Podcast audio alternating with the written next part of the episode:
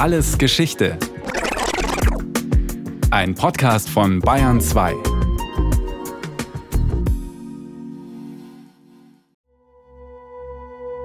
Anfang August 1939. Albert Einstein ist in großer Sorge.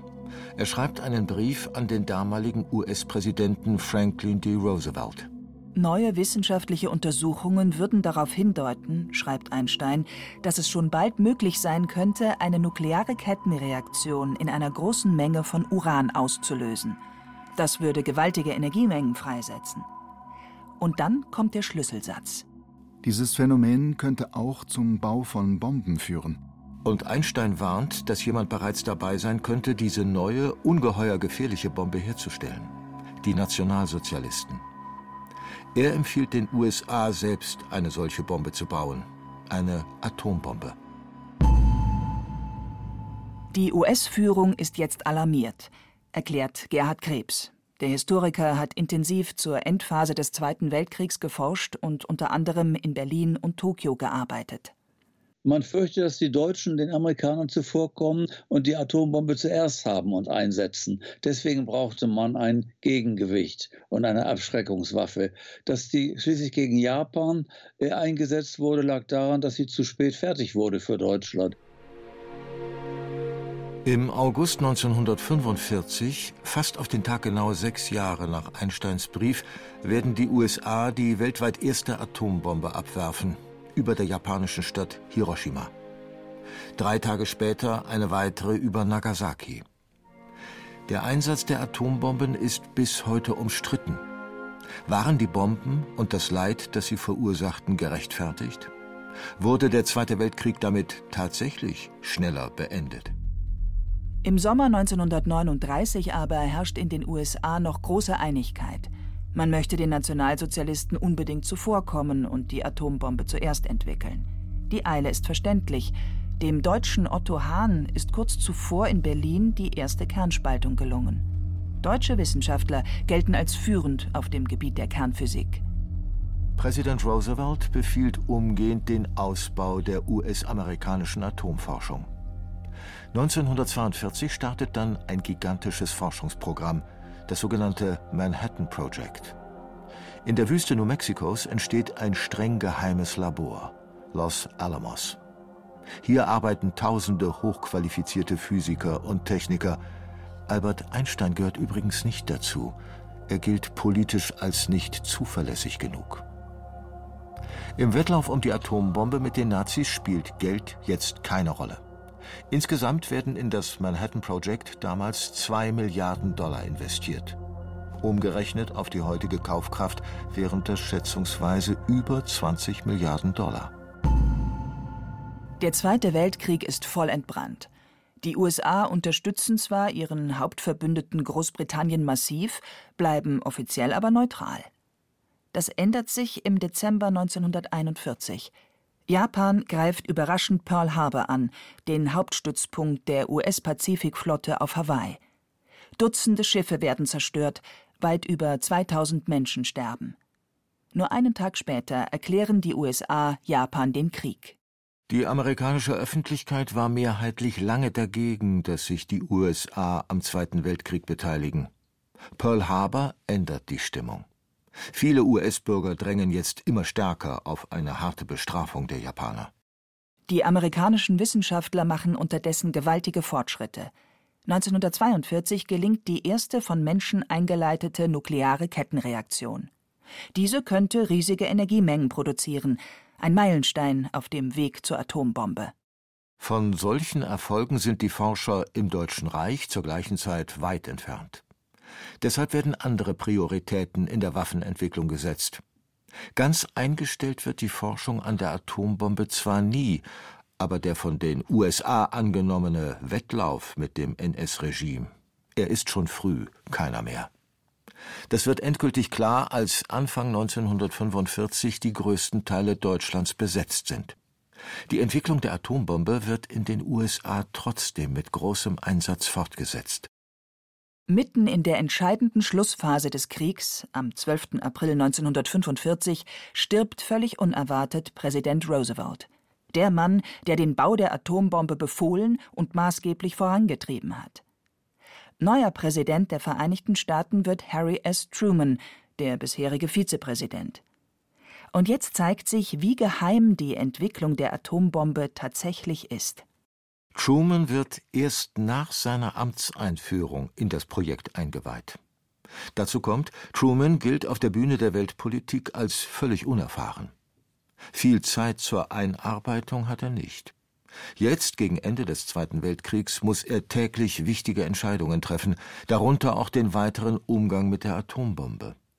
Zwar kapituliert das Deutsche Reich am 8. Mai und der Krieg in Europa ist beendet, aber Präsident Truman warnt, unser Sieg ist nur halb gewonnen. Der Westen ist frei, aber der Osten ist immer noch der verräterischen Tyrannei der Japaner ausgeliefert. Erst wenn die letzte japanische Einheit bedingungslos kapituliert hat, dann ist unsere kämpferische Aufgabe erledigt. Im Frühjahr 1945 haben die USA fast uneingeschränkte Lufthoheit über den japanischen Inseln. Die Luftwaffe fliegt jetzt immer verheerendere Bombenangriffe, aber trotz der immer hoffnungsloseren Lage ist Japan weit davon entfernt, sich zu ergeben. Noch immer kontrolliert es unter anderem die koreanische Halbinsel und die Mandschurei, ein großes Gebiet im Nordosten Chinas. Noch immer verkündet die japanische Führung aggressive Durchhalteparolen. In den USA ist Präsident Truman inzwischen informiert worden, dass die erste Atombombe schon in wenigen Wochen fertig ist. Eine Frage wird jetzt immer drängender. Ob und wie sollte eine Atombombe eingesetzt werden? Ursprünglich waren ja nur deutsche Städte als Abwurfziele vorgesehen. Jetzt gerät Japan in den Fokus. Wissenschaftler um den Physiker James Frank versuchen in dieser Zeit, Truman davon zu überzeugen, die Bombe nicht gegen Japan einzusetzen. Im sogenannten Frank Report warnen sie vor einem Wettrüsten und schlagen stattdessen eine Demonstration der Atombombe vor der Weltöffentlichkeit über unbewohntem Gebiet vor. Solche Vorschläge werden im sogenannten Interim Committee beraten. Politiker, Militärvertreter und andere Experten besprechen unterschiedliche Strategien zum Umgang mit der Atombombe. Die überraschend eindeutige Empfehlung lautet schließlich, die Bombe soll so schnell wie möglich und ohne Vorwarnung über japanischen Städten abgeworfen werden. Der persönliche Berater von Präsident Truman und spätere US-Außenminister James Burns spielt bei dieser Empfehlung eine entscheidende Rolle. Er hat vor allem die Bevölkerung in den USA im Blick. Eine Mehrheit fordert nach dem Angriff auf Pearl Harbor maximale Härte gegenüber Japan. Burns hat großen Einfluss auf den unerfahrenen Truman, erklärt Gerhard Krebs. Eigentlich war die Mehrheit der Politiker und Militärs dafür, die Waffe nicht gegen Japan einzusetzen ohne Vorwarnung und möglichst auch nur gegen militärische Ziele. Äh, der Scharfmacher war dann Burns und mit Burns kippte eigentlich die Stimmung, weil der das Ohr von Truman erhielt. Und wer das Ohr des Präsidenten hat, der entscheidet. Im Juli 1945 überschlagen sich dann die Ereignisse. In den Laboren von Los Alamos ist es gelungen, die erste Atombombe der Welt fertigzustellen und für eine Testzündung vorzubereiten. Am 16. Juli explodiert sie am frühen Morgen in der Wüste von New Mexico. Auf einen gleißend hellen Blitz folgt ein orange-gelber Feuerball, der in Sekunden in den Himmel steigt. Zum ersten Mal entsteht der typische Atompilz. Noch in über 100 Kilometern Entfernung ist die Druckwelle zu spüren. Die Wissenschaftler sind völlig überrascht. Die Explosion ist dreimal so stark wie berechnet. Es ist tatsächlich die verheerende Bombe eines neuen Typs, die Einstein vorhergesagt hatte. Währenddessen reist US-Präsident Truman nach Potsdam. Nach dem Ende des Krieges in Europa wollen die Alliierten hier beraten, wie es weitergehen soll. Auch der britische Premierminister Winston Churchill und Josef Stalin, der sowjetische Regierungschef, kommen zur sogenannten Potsdamer Konferenz. Als Truman die Nachricht vom erfolgreichen Atombombentest erhält, ist er euphorisiert. Nicht eingeweihte Beobachter in Potsdam registrieren überrascht, wie selbstbewusst Truman plötzlich auftritt. Stalin kann er allerdings kaum beeindrucken. Durch einen Spion in Los Alamos ist der bestens über die Fortschritte der Amerikaner informiert. Der 24. Juli ist dann ein entscheidender Tag. Truman berät sich mit seinen engsten Vertrauten, darunter auch Hardliner James Burns. Und dann ordnet er von Potsdam aus an, über Japan sollen Anfang August Atombomben abgeworfen werden. Im Einsatzbefehl werden auch gleich vier mögliche Ziele genannt. Darunter die Städte Hiroshima und Nagasaki. Beide haben Militärbasen oder Rüstungsindustrie. Vor allem aber wurden sie bislang nur wenig zerstört. Ideal, um die Wirkung der neuen Bombe zu testen. Wenige Tage nach diesem Befehl wird die sogenannte Potsdamer Erklärung veröffentlicht. Unterzeichnet ist sie von den USA, nicht aber von der Sowjetunion. Diese befindet sich offiziell nicht mit Japan im Krieg und gilt als neutral. Die Erklärung soll eine letzte Warnung an Japan sein. Am Ende heißt es Wir rufen die Regierung Japans auf, nunmehr die bedingungslose Kapitulation aller bewaffneten Kräfte Japans zu erklären und angemessene und adäquate Garantien ihres guten Willens in dieser Aktion zu zeigen. Die Alternative für Japan ist seine prompte und vollständige Zerstörung. Dass damit auch der Einsatz von Atomwaffen gemeint ist, erfährt die Öffentlichkeit nicht. Niemand rechnet damit, dass Japan jetzt kapitulieren würde. Und tatsächlich erklärt der japanische Premierminister in einer Pressekonferenz, dass seine Regierung die Potsdamer Erklärung ignorieren werde. Diese eindeutige Haltung der japanischen Regierung bedeutet in den Augen der USA, die Atombomben werden abgeworfen. Der erste Atomsprengkörper ist da bereits auf einem Schiff unterwegs zu US-Stützpunkten im Südpazifik. Diese öffentlich verkündete Absage Japans passt allerdings nicht zu dem, was hinter den Kulissen in der japanischen Führung diskutiert wird. Hier gibt es sehr wohl kritische Stimmen. Weil die Lage hoffnungslos ist, wollen sie ein schnelles Kriegsende erreichen. Der japanische Botschafter in Moskau sendet seit einiger Zeit vorsichtige Signale an die sowjetische Führung. Die Idee? Die offiziell neutrale Sowjetunion soll zwischen den Kriegsparteien vermitteln. Die japanische Elite hofft dabei noch einen akzeptablen Frieden zu erreichen und die geforderte bedingungslose Kapitulation zu verhindern. Denn eine zentrale Bedingung haben die Japaner, erklärt der Historiker und Japanologe Gerhard Krebs. Sie wollen um jeden Preis das Kaisertum erhalten. Japan betrachtete sie sich als einmalige Staatsform in der Welt und äh, der Kaiser war ja immerhin göttlicher Abkunft. Ohne Kaiser konnten sich die Japaner einen Weiterbestand ihrer Nation einfach nicht vorstellen. Für Kaiser Hirohito sind die Japaner bereit, den schon so gut wie verlorenen Krieg fortzusetzen, auch wenn das den Untergang bedeutet. Die Reaktionen aus Moskau auf die japanischen Botschaften waren allerdings sehr verhalten. Die Sowjetunion hatte längst beschlossen, Japan in Kürze selbst den Krieg zu erklären. Die Sowjets wollen sich die von Japan besetzten Gebiete sichern. Dann kommt der 6. August 1945. Vom US-Luftwaffenstützpunkt Tinian, mitten im Südpazifik, startet um kurz nach Mitternacht ein B-29-Bomber. Sein Ziel ist Hiroshima, etwa 2500 Kilometer weit weg. An Bord ist nur eine einzige Bombe. Es ist die Atombombe mit dem Codenamen Little Boy, kleiner Junge. Etwa drei Meter lang, vier Tonnen schwer. Um 8.15 Uhr kommt Hiroshima in Sicht. In einer Höhe von 10.000 Metern klingt die Besatzung die Bombe aus und dreht ab. Sekunden später explodiert die Atombombe über dem Stadtzentrum. Ein gleißend heller Blitz zuckt durch den Morgenhimmel. Im Kern der Explosion ist es mehrere Millionen Grad heiß. Am Boden herrschen immer noch an die 3000 Grad. Gebäude und Bäume verglühen. Die folgende Druck- und Hitzewelle zerstört die Innenstadt Hiroshimas fast komplett. Die Explosionskraft der Bombe entspricht etwa der von 11.000 bis 13.000 Tonnen des herkömmlichen Sprengstoffs TNT. Eine genaue Zählung der Toten ist unmöglich. An die 70.000 bis 80.000 Einwohner Hiroshimas sterben sofort.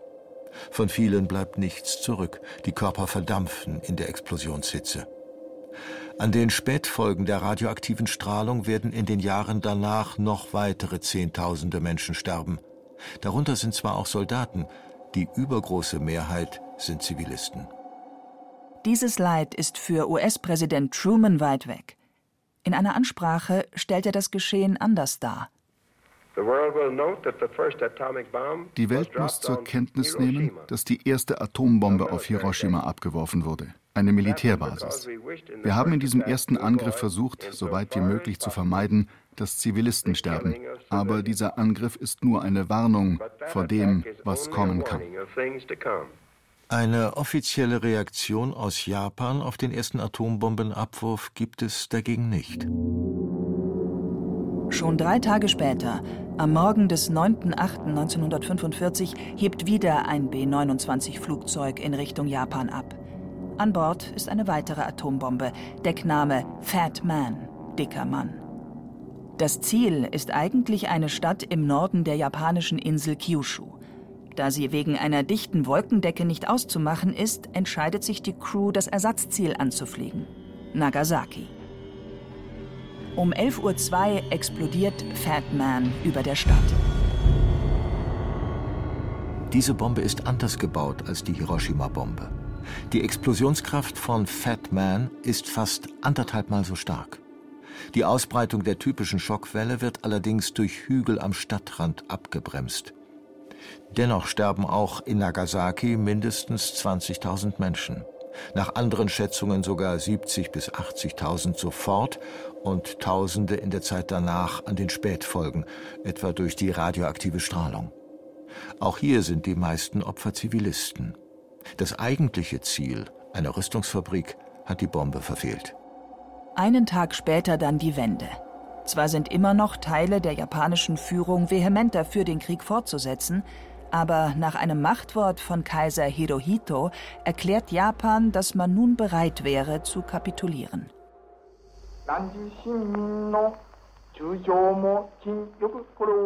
Am 15. August hören viele Japaner zum ersten Mal die Stimme des Kaisers. In einer Radioansprache verkündet er das Ende des Krieges. Der Feind habe begonnen, eine neue, ungeheuer grausame Bombe einzusetzen, deren Zerstörungskraft unermesslich sei und unschuldige Leben fordere, sagt er. Der Zweite Weltkrieg ist vorbei und eine kontroverse Debatte beginnt, die bis heute geführt wird. Waren die Abwürfe der Atombomben gerechtfertigt? Dank der Atombombe kapitulierte Japan und der Zweite Weltkrieg ging deutlich früher zu Ende. So ist es in vielen Lexika bis heute zu lesen. Und davon sind nach wie vor viele Historiker und auch große Teile der US-amerikanischen Öffentlichkeit überzeugt. Die USA hätten keine andere Möglichkeit gehabt, als die beiden zerstörerischen Bomben einzusetzen, um den Krieg zu beenden. Manche gehen noch weiter und erklären, dass die Atombomben auch Leben gerettet hätten, denn ohne die Bomben wäre eine Invasion auf den japanischen Inseln nötig gewesen, und die hätte Zehntausende US-Soldaten möglicherweise das Leben gekostet. Nicht nur in den USA, auch in Japan haben bis heute manche ein großes Interesse daran, dass diese Version weiterverbreitet wird. Auch der Kaiser hatte ja betont, dass die Bomben der entscheidende Grund für die Kapitulation Japans waren. Die Logik dahinter Japan hat zwar in Ostasien einen aggressiven Angriffskrieg begonnen, dank der Atombomben konnte man sich jetzt aber auch zum Opfer einer heimtückischen Waffe erklären. Die massiven Kriegsverbrechen, für die Japan verantwortlich ist, versuchen manche dahinter zu verstecken. Aber waren die Atombomben wirklich kriegsentscheidend? Dafür ist die Zeit zwischen den Atombombenabwürfen besonders interessant. Da versucht Japan nochmal in Moskau vorzufühlen.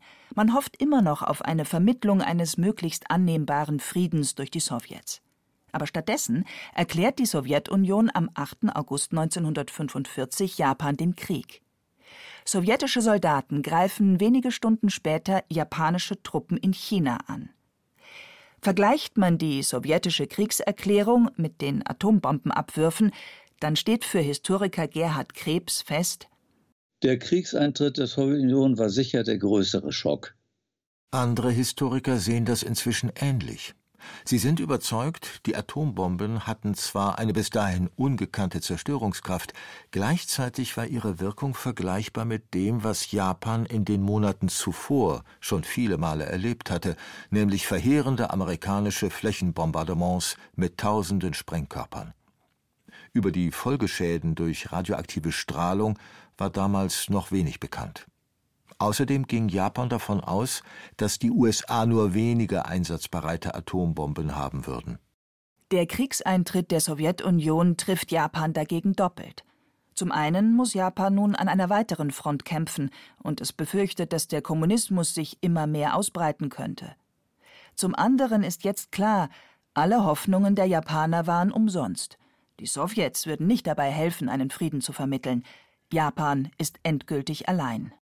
Auch wegen solcher Erkenntnisse wächst in den Jahren nach 1945 die Kritik an den USA. Hätten die USA die Folgen des sowjetischen Kriegseintritts nicht besser mit einkalkulieren können? Mussten die Bomben fallen schon allein, um die gewaltigen Milliardeninvestitionen zu rechtfertigen? Hätten die USA früher kompromissbereiter sein sollen gegenüber Japan? Nach Kriegsende durfte der Kaiser nämlich, wie von Japan gefordert, tatsächlich im Amt bleiben. Eine Hoffnung der USA war, dass die japanische Gesellschaft so kooperativer sein würde in der Nachkriegszeit. Dazu kommen Überlegungen, dass die Atombomben möglicherweise auch abgeworfen wurden, weil sich der Kalte Krieg schon ankündigte. Auch das spielte wohl eine Rolle, glaubt Gerhard Krebs. Sicher wollte Truman auch die Sowjetunion beeindrucken. Er hatte ja schon Bauchschmerzen wegen der Ausbreitung der Sowjets in Osteuropa, besonders in Polen. Und das sollte sicher auch als Warnschuss für die Sowjetunion dienen. Und für manche Wissenschaftler steht fest, die USA hätten den Weg der Friedensinitiative der Japaner über Moskau ernster nehmen sollen. Dann wäre ein Frieden schnell möglich gewesen. Allerdings könnte diese Position etwas zu optimistisch sein. Zu unklar waren die japanischen Positionen, zu laut die offizielle Propaganda, die den Krieg unerbittlich fortsetzen wollte. Mit Blick auf die Atombombe steht für Gerhard Krebs aber insgesamt fest, man hätte es anders lösen sollen.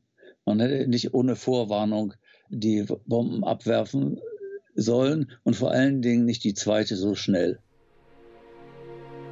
Auch viele Beteiligte bereuten später die Art und Weise, wie mit den Atombomben umgegangen wurde. Und Albert Einstein vertraut einige Jahre später einem Bekannten an, wie sehr er es bedauert, dass er einen entscheidenden Anstoß für die Entwicklung der Atombomben gab. Ich beging einen großen Fehler meines Lebens, als ich den Brief an Präsident Roosevelt unterschrieb, in dem ich die Herstellung der Atombombe empfahl.